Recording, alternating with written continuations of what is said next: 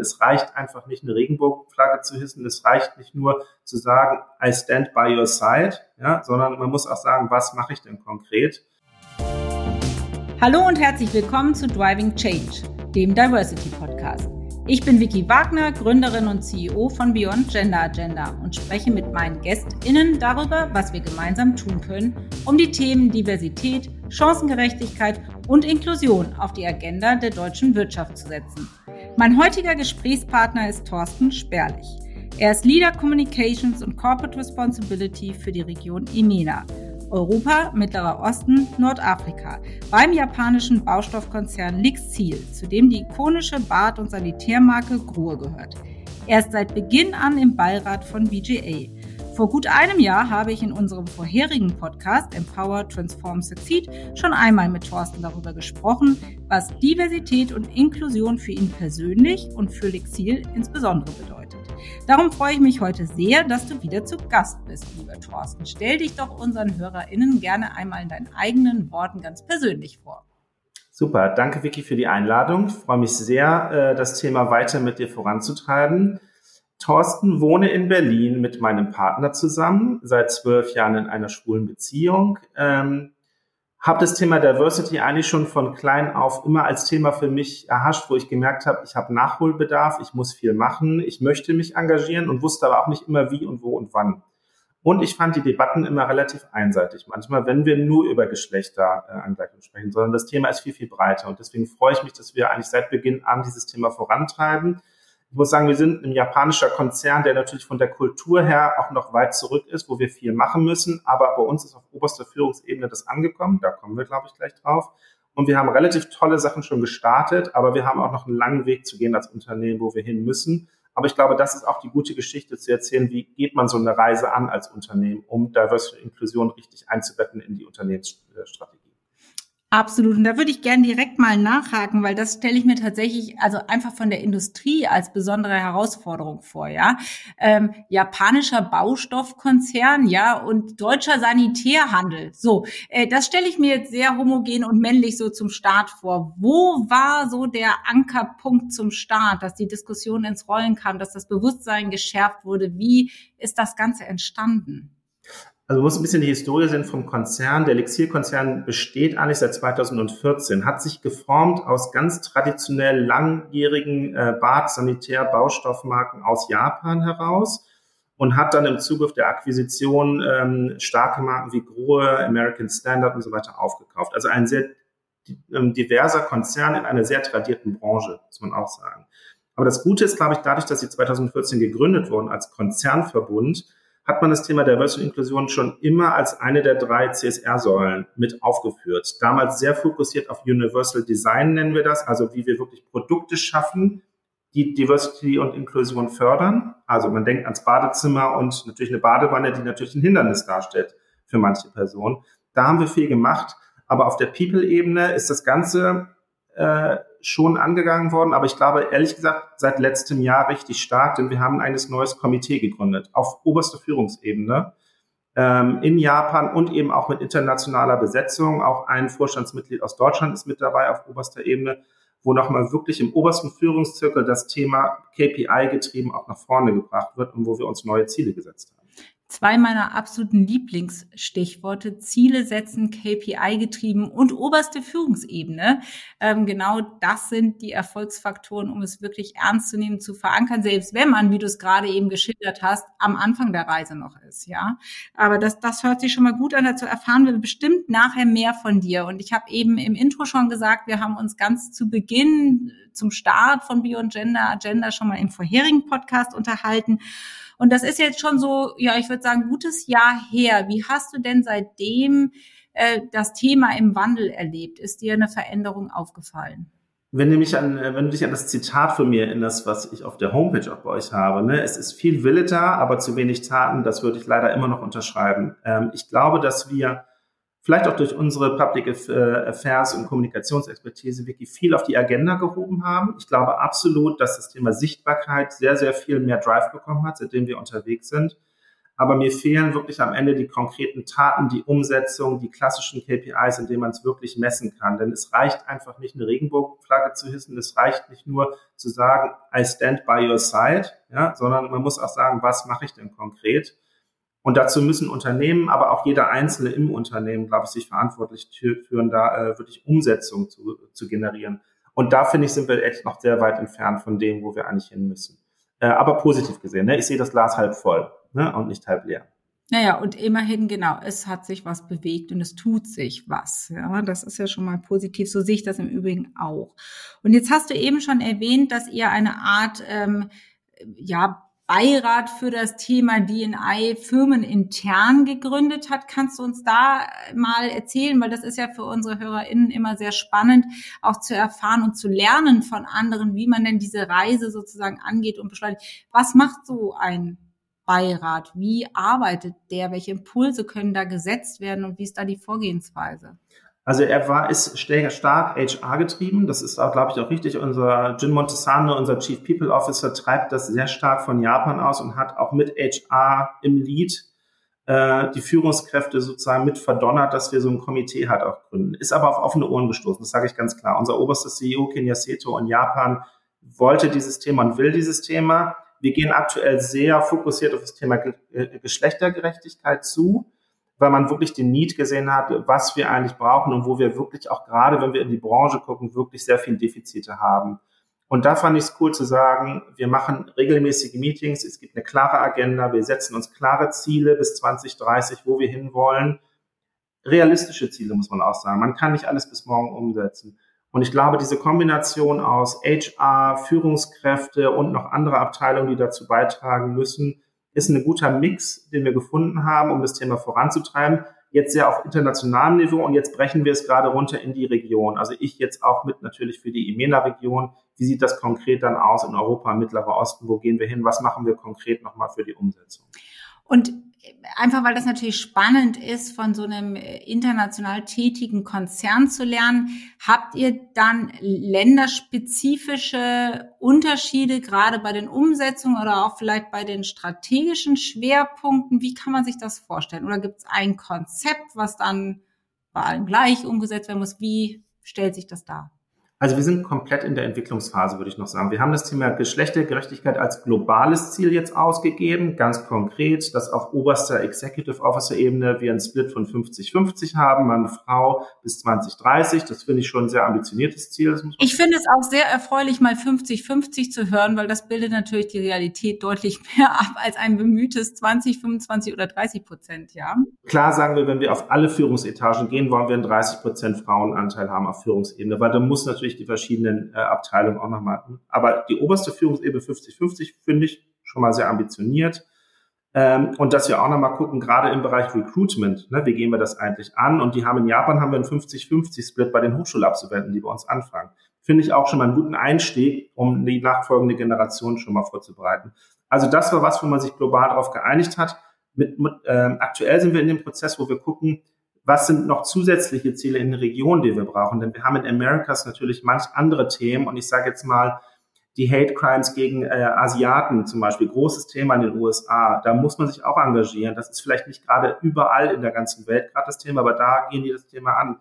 Ich habe das Thema gesagt, dass wir das Thema äh, Behinderte, wie äh, integrieren wir Behinderte ins Unternehmen oder auch LGBTQ+, äh, wie äh, machen wir das Thema auf. Ne? Ähm, und da kommen, glaube ich, so die Impulse gerade aus den Regionen. Und das wird gerade konsolidiert und gefangen. Und wir gucken halt, was ist globale Ziel, aber was können auch Regionen selber machen. Und ich glaube, das macht den Mix aus, den wir brauchen, auch von der kulturellen Verankerung, dass wir auch resonieren mit dem, was da draußen passiert. Ne? Ja, ähm, nachvollziehbar. Das höre ich auch zunehmend von Unternehmen, dass jeder spezifische Schwerpunkte setzt und dann eben auch auf die länderspezifischen Needs eingeht. Ich glaube, das ist für eine Globalstrategie auch wichtig und richtig. Fokussieren wir uns noch mal ganz kurz auf Deutschland. Du bist ja einer der ähm, wesentlichen Kommunikatoren auch mit in Deutschland, bist super gut vernetzt, hast einen guten Blick auch in die Themen und auch auf das Thema Diversity. Ähm, was würdest du denn sagen? Was ist den Unternehmen zu empfehlen, jetzt mal rein on the scratch, die ihre Reise gerade beginnen, die das Bewusstsein jetzt haben, die sagen, mir ist jetzt klar geworden, es muss sich bei uns im Unternehmen was ändern. Wir sind da nicht offen genug. Ähm, wie kann man denn vorgehen? Also was wäre denn äh, dein Angang, dass du sagst, ist es immer richtig und äh, der gute Weg, über Gender zu starten oder kann man das so generell gar nicht sagen? Und wie spielen da andere Diversity-Dimensionen mit rein? Was würdest du? Also ich sage, um den Mix abzubilden, braucht es mehr als eine Dimension. Also ich finde, sagen, nur zu sagen Gender Equality und Con Ferry hat ja heute, glaube ich, auch dazu was berichtet, wo sie gesagt haben, das wäre halt vermessen, sich nur auf Gender Equality zu fokussieren. Ich glaube, man darf sich aber auch nicht überheben, ja, denn der Mix an Diversity-Themen ist groß und das ist auch richtig so, aber ich glaube, dass du am Anfang gar nicht alles bedienen kannst. Wir haben jetzt gesagt, für Europa fokussieren wir uns auf drei Themen. Das große Thema Gender Equality, das Thema Behinderung und das Thema ähm, LGBTQ+. Und damit fangen wir jetzt erstmal an. Ja, heißt nicht, wir negieren die anderen, aber das sind jetzt die Fokusthemen für uns. Und ich glaube, das ist eine gesunde Art, wie du es auch umsetzen kannst im Unternehmen. Denn ehrlich gesagt, es gibt noch keine Diversity-Stelle bei uns. Wir machen das alles on top mit. Ja, es ist auch nicht eine reine Kommunikationsaufgabe. HR muss das abbilden können. Äh, und wir müssen uns auch ein bisschen Coaching, glaube ich, holen von außen zum Beispiel. Ich glaube nicht, dass wir alles aus der Intrinsik raus, aus dem Unternehmen heraus schon können. Ich finde es total gerecht zu sagen, vielleicht hole ich mir einen Coach rein, der mich nochmal wachrüttelt bei gewissen Themen einfach auch. Ne? Oder schließe mich Netzwerken an, wo ich mich nochmal austauschen kann und wie es vorangehe. Und ich glaube, so, wenn man so ein Netzwerk strickt, dann ist es, glaube ich, äh, dann hat es auch Erfolg. Ich glaube, es wäre vermessen zu glauben, wir stellen jetzt jemand für Diversity und Inklusion ein und der wird das alles schon richten. Denn die Verantwortung liegt bei jedem und die liegt auch bei jeder Abteilung. Das ist auch mein, mein Reden immer mit dem Vorstand ist, ja, wir können über LinkedIn-Posts zu dem Thema sprechen, aber am Ende müssen wir alle an einem Tisch sitzen und sagen, was ist die HR, was sind die Policies dahinter, was wollen wir eigentlich umsetzen. Und wenn wir das schaffen, und ich glaube, da ist viel Bewusstsein gerade bei uns da, dann kommen wir auch weit. Ich habe auch vorgeschlagen, dass wir so ein Komitee auch nochmal für die Europaebene bilden. Ja, also wir haben Nachhaltigkeitscouncil, da wird gerade das Thema ein bisschen mitgebracht. Ich glaube aber, das Thema gehört in ein einzelnes Council, wo wir nochmal konkret auch die Märkte abbilden, weil ich meine, wir reden von Russland über Saudi-Arabien, über äh, die nordischen Länder, wo wir vielleicht viel, viel weiter sind. Ja, und da den Mix zu finden, da musst du auch die verschiedenen Befindlichkeiten der Märkte nochmal mit abbilden. Und da versuche ich gerade so ein bisschen Allianzen zu schmieden bei uns und so eine Art Komitee zu gründen. Aber es geht halt auch nicht alles schnell. Manchmal nervt es mich auch, dass wir dann doch ein bisschen träge sind im Konzern sind. Ja, gut, aber ich glaube, das ist immer der Anfang, ähm, wenn diese Aufgabe erstmal als On-Top-Aufgabe im Gepäck ist bis man dann das Bewusstsein im Konzern und auch eben auf der obersten Führungsebene geschaffen hat, dass es dann eben vielleicht auch Stellen, Ressourcen und auch budgetäre Ressourcen für das Thema gibt. Ja, vielen Dank für diese persönlichen Insights, die sicherlich ähm, eine gute Hilfestellung für die einen oder den anderen sind. Dann möchte ich nochmal zurückkommen, auch auf etwas, was du in unserem letzten Podcast gesagt hast, weil das ist immer herrlich, wenn man was fortführen kann. Ähm, ich habe dich noch so im Ohr als ähm, ja durchaus Quotengegner, möchte ich mal sagen. Und das war herrlich, weil ich hatte kurz vorher mit dir eine Podcastaufnahme mit einer absoluten Quotenbefürworterin. Und ähm, das habe ich noch recht lebhaft im Ohr. Ähm, mich würde interessieren, hat sich da deine Haltung verändert oder bist du noch an dem Punkt, dass du der Quote keine Vorteile abgewinnen kannst? Denn wir sind ja jetzt nun von der Regulierung mit FIPOC 2 ein Stückchen weiter. Es gibt jetzt eine Vorgabe. Wie stehst du heute dazu? Ich glaube, ich habe vielleicht den Prozess durchgemacht wie du, Vicky, so ein bisschen am Anfang, denn ich glaube, wir haben, wir waren uns immer einig, dass wir gesagt haben, das Leistungsprinzip zählt und dafür würde ich auch, auch immer stehen. Am Ende hoffe ich, dass wir auf lange Sicht wirklich über das Thema Leistungen sprechen und nicht über das Thema, welches, äh, welches welchem Geschlecht ich angehöre an der Stelle. Ähm, ich glaube, die Quote ist gerade der einzige Weg, wie wir Unternehmen dazu zwingen können, wirklich an das Thema Gleichberechtigung wirklich dran zu arbeiten. Und deswegen glaube ich, ist es ein temporäres, mögliches, guter Weg. Auf lange Sicht hin möchte ich aber nicht mit Quoten arbeiten, denn ich auch das, was ich in Gesprächen mit Kolleginnen die auch jetzt äh, bei uns im Unternehmen Führungsposition haben, die spiegeln mir das auch wieder. Die sagen, ja, die Quote ist natürlich, hilft uns natürlich jetzt. Am Ende möchte ich aber bewertet werden, wie gut meine Leistung auf diesem Job ist und nicht, dass ich ihn bekommen habe, damit wir jetzt unser Prozentziel am Ende erfüllen. Äh, deswegen sage ich, ja, ich glaube, die Quote braucht es gerade. Anders geht es, glaube ich, gerade nicht, um den Druck zu erhöhen an der Stelle. Trotzdem glaube ich, irgendwann hoffe ich, brauchen wir sie nicht mehr. Ja, okay, danke. Das teile ich tatsächlich zu 100 Prozent, diese Einstellung, ähm, auch einfach aus der unternehmerischen Perspektive. Auch da möchte man nicht zu sehr reguliert werden. So geht's mir ganz persönlich. Aber was mich noch interessieren würde, wir kommen jetzt von der Frauenquote. Braucht es noch mehr? Also auch für die anderen Dimensionen? um temporär den Druck zu erhöhen? Oder reicht die Frauenquote, das habe ich nämlich auch schon gehört, das hat auch mal ein Gast geäußert, sozusagen als Vorreiter ne, als Quote, die den Weg öffnet für mehr ähm, Inklusion, für mehr Chancengerechtigkeit oder braucht es mehr Quoten? Also eine Diversity-Quote oder Quoten für einzelne Dimensionen?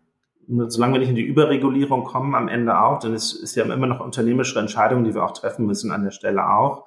Ähm, ich glaube, wir müssen äh, Druck aufbauen an gewissen Stellen. Ob das dann das Thema Quote ist oder ob wir das über andere KPIs definieren, das muss, glaube ich, nochmal definiert werden. Ich glaube, dass wir, wie in der Debatte, dass Diversity Inklusion viel mehr ist als Geschlechtergerechtigkeit, sicherlich auch gucken können, wie kriegen wir das Thema Behinderung nochmal verankert. Ja, da gibt es gesetzliche Regularien in Deutschland, die man erfüllen muss, aber wir wissen auch, man kann das auch relativ gut umgehen noch. Ja? Also ich glaube, auf vielen Ebenen kann, müssen da noch detailliertere Diskussionen folgen, wie der Druck erhöht werden kann, dass man wirklich zu der Diversity und Inklusion kommt. Ich sehe aber zumindest, und das macht mir auch Hoffnung, die Debatte ist da, die Leute sind offen, das Thema ist da. UEFA ist ja nur ein Beispiel mit der Regenbogenflagge, dass zumindest eine Sichtbarkeit da ist und dass man sich mit dem Thema beschäftigt. Aber wie gesagt, der Wille ist gut, aber die Taten müssen folgen und die müsste auch jedes Unternehmen sich nochmal hinterfragen lasse ich denn meiner Regenbogenflagge auch Taten folgen oder lasse ich meiner Behindertenquote dann auch wirklich Taten folgen und mache ich was dafür? Ne? Ja, das ist natürlich das Ziel. Und ähm, du hast mal gesagt, dass deiner Meinung nach ähm, jede Person als Wegbereiter in einer inklusiven Kultur ähm, sich betätigen sollte und allen Menschen eine soziale und wirtschaftliche Teilhabe ermöglichen. Inwieweit wird dieser Ansatz bei Lixil bereits gelebt? Also wir proklamieren das dass dir alle Türen offen stehen bei uns. Äh, und wir haben auch so ein paar Unternehmensleitsätze, die uns leiten und ähm, die ermutigen Leute, glaube ich, wirklich, ähm, sich zu engagieren. Ich sehe aber natürlich auch, dass wir auch noch viele Schranken im Kopf haben, ja, bei Kollegen, die seit 40 Jahren äh, da arbeiten. Und ich glaube, wir müssen einfach noch viel, viel mehr in die Organisation tragen. Deswegen auch so ein bisschen und da plaudere ich ein bisschen aus dem Nähkästchen. Wir haben eben unser Logo nicht in Regenbogenfarben eingefärbt, weil ich gesagt habe, lass uns doch intern erstmal die Hausaufgaben machen, warum wir das machen und dass wir die Kollegen und Mitarbeiter auch abholen, warum wir das machen, bevor wir einfach äh, so ein Zeichen nach extern setzen. Und ich glaube, dieses Thema intern die Kollegen mitnehmen auf diese Reise, Dialog führen, auch Ängste, auch kulturelle Themen anzugehen, ist einfach eine große Aufgabe. Und ich meine, man muss überlegen, der japanische Konzern hat über 60.000 Mitarbeiter. Allein für die Marke Gro und Emena haben wir 6.500 Mitarbeiter. Das ist ein Riesenkonglomerat an verschiedenen Persönlichkeiten, die man abholen muss zu dem Thema. Und der eine ist viel, viel weiter in dem Thema und der andere muss eben auch nochmal ein bisschen Dialog haben und daran geführt werden. Und finde, wenn man das reflektiert, auch zusammen mit HR, dann ist das, glaube ich, der richtige Weg, dass es auch nachhaltig verankert ist im Unternehmen und eben nicht nur so ein One-Shot-Geschichte äh, ist oder eben der Pride Month mal eben für eine coole Marketingaktion genutzt. Absolut. Es ist vielmehr so, wie du sagst, dass Diversity orchestriert werden muss und alle mit an Bord genommen werden müssen, von ihrem Standpunkt aus, wo auch immer sie sind und dann eine Geschwindigkeit vorgelegt werden muss, die natürlich ambitioniert ist und, und Ziele erreichen möchte, aber doch eben so viele Menschen wie möglich konstruktiv mitnimmt. Ja, herzlichen Dank für diese sehr persönlichen Einblicke und auch für das äh, Schauen ins Nähkästchen bei Lexil. Das ist super spannend. Ähm, ja, wir haben die neue Rubrik Ask Me Anything, Thorsten. Das ist jetzt deine Chance, lieber Ex-Kollege. Stell mir die Frage, die dir schon immer auf dem Herzen brannte. Ja, liebe Vicky, äh, die Frage wusstest du nicht vorab, aber sie liegt natürlich sehr nah. Wir haben die Bundestagswahl vor Augen, wir haben die Wahlprogramme draußen. Ähm, was sind die Pläne eigentlich von Beyond Gender Agenda zum Thema äh, politisch mehr Druck zu verhelfen und zu gucken, dass äh, wir so ein paar Themen dringend gesetzlich auch angehen müssen. Ich sage das Thema Blutspendeverbot für Homosexuelle, ich sage das Thema äh, Lohnlücken zwischen Mann und Frau, die nach wie vor groß da ist. Äh, was sind da so deine Themen und Pläne für das nächste Jahr?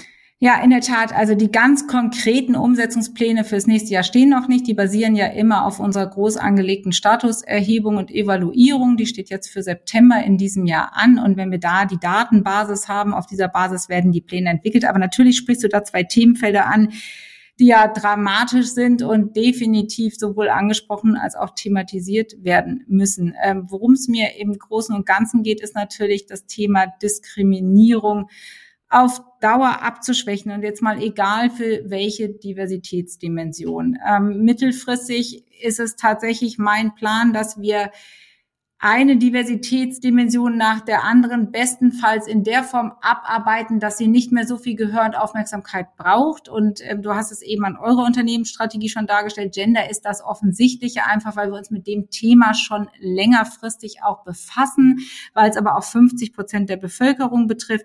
Und ich denke, wir da schon veritable Fortschritte machen, auch wenn der Weg noch ein steiniger ist. Ja, ähm, hoffe ich allerdings, dass Gender die erste Diversitätsdimension sein wird, der wir nicht nicht mehr dermaßen viel Aufmerksamkeit spenden müssen. Dafür kommen neue dazu, wie in diesem Jahr Social Mobility. Und insofern gehört das Thema Equal Pay natürlich ganz klar zu dieser Gender-Diskussion. Ich bin froh, dass wir im Unternehmen durchaus auch Partnerunternehmen haben, die da sehr fortschrittlich sind und sehr, ich will mal sagen, ähm, nachhaltend und sehr ähm, hart an diesem Thema arbeiten, zu verifizieren, ob es noch Lohnlücken gibt, das zu evaluieren und dann eben auch ähm, tatsächlich äh, anzupassen, auch wenn das erstmal einen Ruck im Unternehmen gibt. Denn das muss man sich natürlich auch immer vorstellen. In dem Moment, wo du evaluierst, dass du große Lohnlücken auf gewissen Gehaltsebenen hast und dann sagst, wir passen jetzt an, ist das in dem Moment ungerecht für diejenigen, die nicht angepasst werden. Ja, und da muss man natürlich sehr eng mit HR arbeiten und vor allen Dingen mit dem, mit dem Development-Stab. Ähm, was kann man tun zum Ausgleich, damit da nicht dieses große Ungerechtigkeitsgefühl dann vielleicht auch wieder die Entwicklung hemmt. Aber da gibt es Maßnahmen, da gibt es Themen. Ich finde aber auch, ähm, dass die Politik Rahmenbedingungen schaffen muss, damit wir aus dieser gesamten äh, Gender-Debatte und äh, dieser äh, Ungleichbehandlung der Geschlechter rauskommen. Das ist das Thema ähm, flexible Arbeitszeitmodelle ganz vorne ran. Das ist aber auch das Thema, und das steht ja bei der einen oder anderen Partei äh, groß mit im Programm, Ehegattensplitting zu ersetzen durch Familiensplitting. All das sind natürlich Themen, äh, die diskutiert werden müssen. Und ich möchte mich da jetzt gar nicht klar auf eine Seite schlagen, sondern äh, wir verstehen uns ja immer als Plattform, die die Debatte unterstützt und äh, Themen mittreibt. Ja, das ganz klar. Aber auch, du hast es angesprochen, ähm, es ist natürlich überhaupt nicht nachvollziehbar und gar nicht erklärbar, warum letztendlich ähm, homosexuelle Menschen kein Blut spenden sollten. Also wer auch immer sich das ausgedacht hat, das ist wirklich sowas von mittelalterlich, aber wir wissen ja, dass sämtliche Regulierungen in diesem Bereich erst ganz frisch und ganz neu sind. Also da ist definitiv mehr zu tun.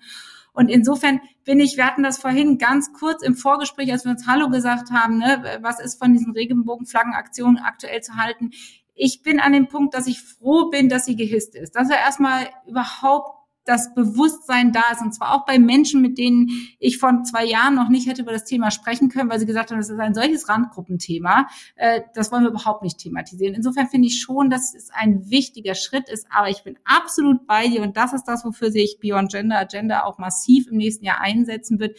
Wir müssen vom Verstehen und vom Anerkennen der Thematik jetzt echt ins Doing kommen. Wir müssen ins Machen kommen. Wir müssen ins Umsetzen kommen. Wir müssen ganz konkret werden. Und da ist für mich einer der aller, aller wichtigsten Punkte, evaluieren, bewerten, Ziele ableiten, Ziele setzen. Ob das staatlich regulierte Ziele und Quoten sein müssen oder ob das eben selbstverordnete Ziele sind. Und ich finde, dass das im individuellen Unternehmenskontext mindestens genauso wertvoll ist. Das kann man diskutieren, aber das ist definitiv der erste Schritt und dafür wollen wir uns ganz stark machen. Absolut. Sehr gut. Ich freue mich dabei zu sein.